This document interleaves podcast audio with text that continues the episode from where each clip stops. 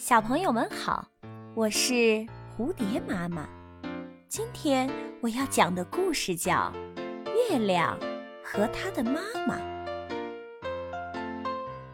一弯月亮挂在高高的夜空中，它专心地发着光，给夜里赶路的人以光亮。